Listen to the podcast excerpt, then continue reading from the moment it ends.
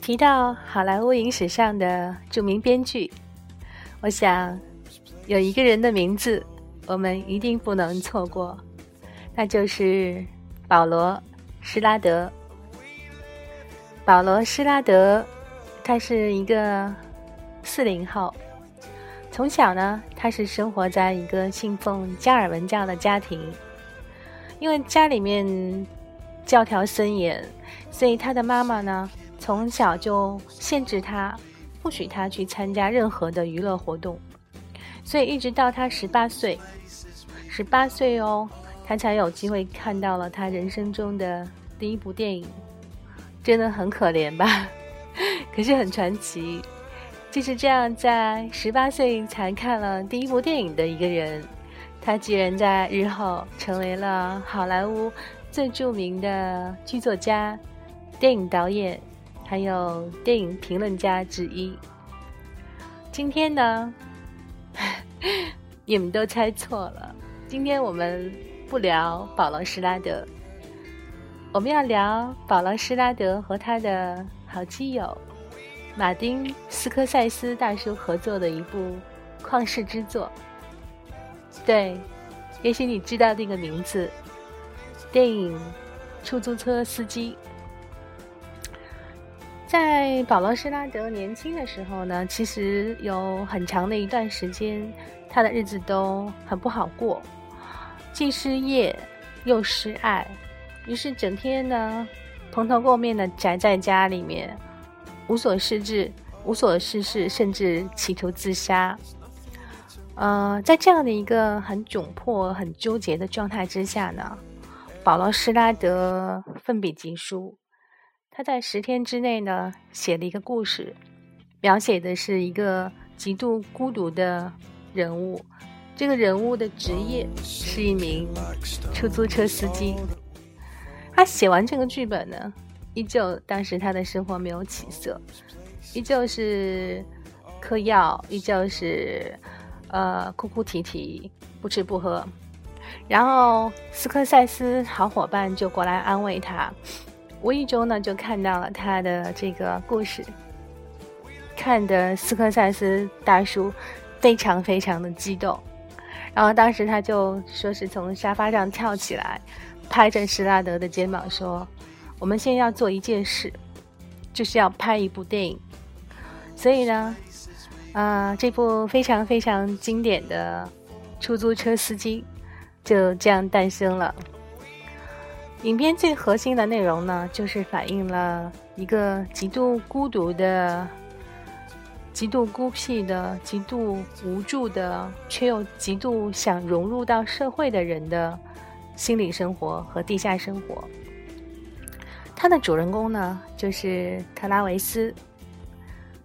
我想很多人就是看过影片的朋友呢，可能对他的一句台词。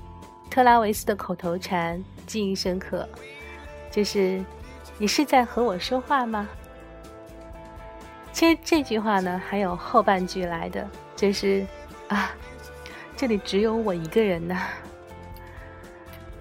后面这半句话呢，很少被人家提起来引用，但其实呢，这是影片最真实的一个写照，因为特拉维斯他是一个极度渴求和。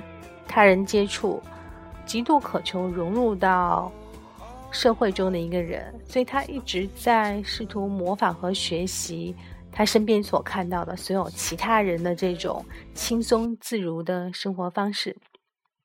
可是不知道为什么，每一次他去实践的时候呢，他和别人的沟通都是变成了一败涂地。或许你还记得，他试图去和一个姑娘去约会。本该是一个非常浪漫的一个约会，却变成了他带人家去看情色影片。他有意的想去巴结一个政治候选人，结果呢，对方以为他有所居心，对他产生了极大的戒心。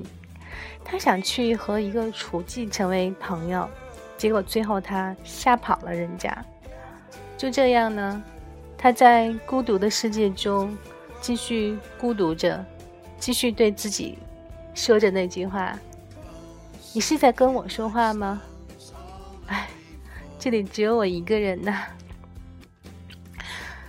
影片呢，能够非常非常自然的把观影的观众带到特拉维斯那个充满隔阂、孤独、痛苦和愤怒的地下世界，所以电影成为了影史上最杰出也是最有力的影片。它的武器就是特拉维斯的那种孤独。其实很奇怪，也很很有意思。这个主人公特拉维斯，他的形象并不讨巧，没有任何的亲和力。可是呢，就是因为他的这种不讨巧，他反而很轻易的把观众带入到这个角色的身上，建立起一种心理上的那种我们叫做 connection。为什么呢？想一想，你就会知道，因为我们在很多时候都会觉得自己是一个。孤独的人，在电影界呢，其实大家都知道，保罗·施拉德为出租车司机写剧本的时候呢，其实他是有一个灵感，是来自于那个五六年的一部影片叫《搜索者》。这两部影片呢，其实主人公都是执着于去拯救女性，但是事实上呢。被拯救的那个人其实并不希望被他们去拯救，于是采取行动的一方在无形中呢变成了一个傻傻的、莫名其妙的、不被人理解的一个孤独的人。在影片中隐含的信息呢，其实是一个无法融入社会、无法建立正常人际关系的男人。他逐渐变成了一个孤僻的流浪者。他要求自己把一个纯洁的少女从他的生活中拯救出来，因为这样的生活呢，实际上是冒犯了他本人的一个个人的一个价值观。那么，出租车司机在这个主线索之外呢，其实他还安排了许多支线的一些小故事，但是都是围绕着一个主题。比如说，在故事发生的时代呢，恰逢是美国当年的大选前后。那特拉维斯呢，发现这个总统的候选人帕兰丁呢，两次搭载了他的出租车，所以他尽量的去做出迎合的姿态。但是始终呢，好像这个帕拉丁和我们看片的人呢，都会感觉。Something's wrong，就是有地方不太对，可是什么地方呢？好像也说不出来。然后没过多久，还记得吗？这个特拉维斯遇到了一位帮助帕拉丁去竞选，呃，去竞选的一个工作人员，名字我忘记了。然后他在心目中呢，试图去把这个女工作人员理想化，他想把她从这个。帕兰汀的阵营中，所谓的去解放出来，然后结果呢，却变成了他傻乎乎的把人家带去看情色电影，然后当然结果就是可想而知，对吧？他搞砸了，然后他对着镜子反反复复的排练，然后想去全副武装好去刺杀这个帕兰汀。那帕兰丁的这个场景，刺杀的这个场景呢，就好像是影片结尾部分的彩排。特拉维斯在遇见贝西和艾瑞斯之后的流程，其实大部分是差不多的。你看，先是在咖啡店里面非常友好的交谈，然后呢是一次很失败的约会，然后随后呢他会袭击。在他眼中，他认为是控制着他身边的这个女性的男性。他先试图去杀帕兰汀，然后又非常傻的、非常失败的把枪口指向了斯波特。呃，影片呢，其实它好看，就是因为它处处都是暗流涌动，就算是你说不清，你也可以很隐约的感觉到。影片所指向的一个情绪，比如说，在出租车司机他们聚在一起闲聊的时候呢，这个特拉维斯和另外一个可能是毒贩的人呢，他们交换了一个眼神。如果能记得住的话，这个是两个长镜头。那这个长镜头呢，其实就是暗示了特拉维斯当时对黑人的那种看法。他讨厌他现在生活的这个城市、这个社会，他觉得他身边的这些都是人渣。嗯，他喜欢在夜里出来工作。那在他工作的这种情绪和氛围当中呢，他时不时的又把自己想象成去拯救这些所谓受害的女性的。拯救这个世界的一个孤胆英雄。其实这部影片的风格呢，很容易让人联想到啊，斯科塞斯的另一部也是非常经典的影片，叫《穷街陋巷》。嗯，斯科塞斯他的早期的影片呢，其实通常都是用不同速率的这种慢镜头去表现人物之间所关注的事物。那在出租车司机的这个影片当中呢，这种慢镜头的表现呢尤为的明显。当出租车驶过曼哈顿的大街小巷的时候，我们看到的是非常很匀速的画面，很正常的画面。但是当特拉维斯的这个视角，当他看到人行横道上的妓女和皮条客的时候，镜头突然回过来。慢了下来，那这样的慢镜头呢？其实他们是暗示观众，就是特拉维斯，我们的主人公，他在这个时候他的注意力开始高度的集中了。其实慢镜头这个东西对观众来讲呢，并不陌生。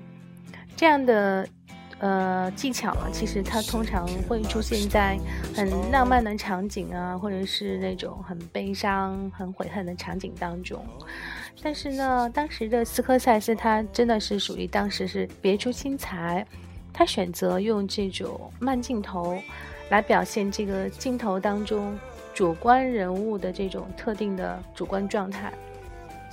在出租车司机的这个餐馆里面呢，他用这种特写的镜头，他去拍摄特拉维斯看到的很多的细节，然后他是通过这些细节呢来表现出说啊，我们现在。知道通过镜头上的画面，没有台词的画面，我们能够感受到说，特拉维斯他现在的注意力并不在谈话上，而可能是在对面的那个黑人的，有可能是皮条客的这个黑人身上。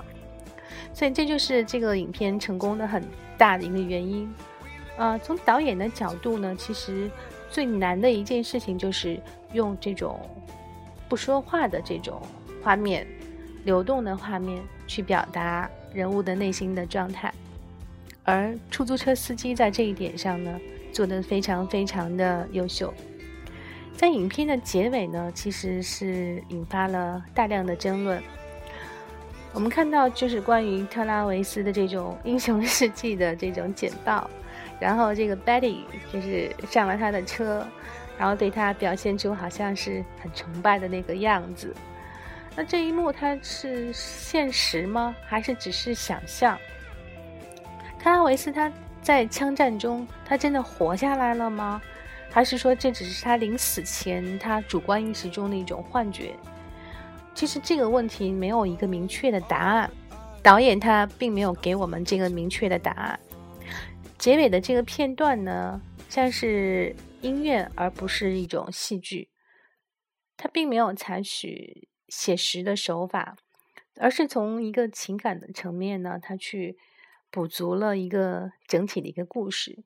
所以说呢，我们看到的不是杀戮，而是救赎。呃，其实，在马丁斯科塞斯的影片当中呢，很多很多的故事，很多很多的人物，对他们而言呢，其实救赎才是最终的目标。这些人有一个共同的特点，就是他们罪孽深重或者自轻自贱。他们都是在这种穷街陋巷社会的底层去很艰苦的去讨生活。他们都孤独，他们都缺乏爱，但是同时他们也都渴望去被爱、被原谅、被崇拜、被拥抱。特拉维斯呢，他所得到的这种崇拜和拥抱。到底是现实还是幻象呢？其实这个开放式的结尾告诉我们，结果并不重要。重要的是说，在整部影片当中，特拉维斯的精神状态一直决定着他的生活的现实。然后到最后呢，他的这个心灵灵魂的深处，终于得到了某种的安宁。有一种电影呢，是可以用听的。你在收听的是小爱聊。非常感谢你的耐心收听，下一期我们再见，我是小爱。